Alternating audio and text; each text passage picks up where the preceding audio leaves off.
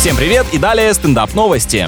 Немецкие ученые выяснили, что 34% автолюбителей предпочитают, чтобы рядом с ними во время поездки кто-то сидел. Еще примерно 30% любят рулить в одиночку. Что же выбирают остальные тогда? Есть еще какой-то вариант? Временный пассажир, который спустя определенный период покидает салон? А, выходит, что последняя треть опрошенных поголовно таксисты. Водители также рассказали, что идеальный попутчик всегда поддержит беседу и поможет припарковаться, а худшими спутниками являются мать и нетрезвый друг. Да, для одной ты всегда едешь очень быстро, а для второго слишком медленно.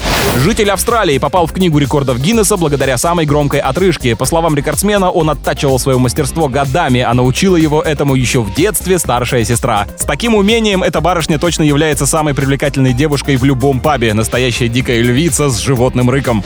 На этом пока все. С вами был Андрей Фролов. Еще больше новостей на нашем официальном сайте energyfm.ru.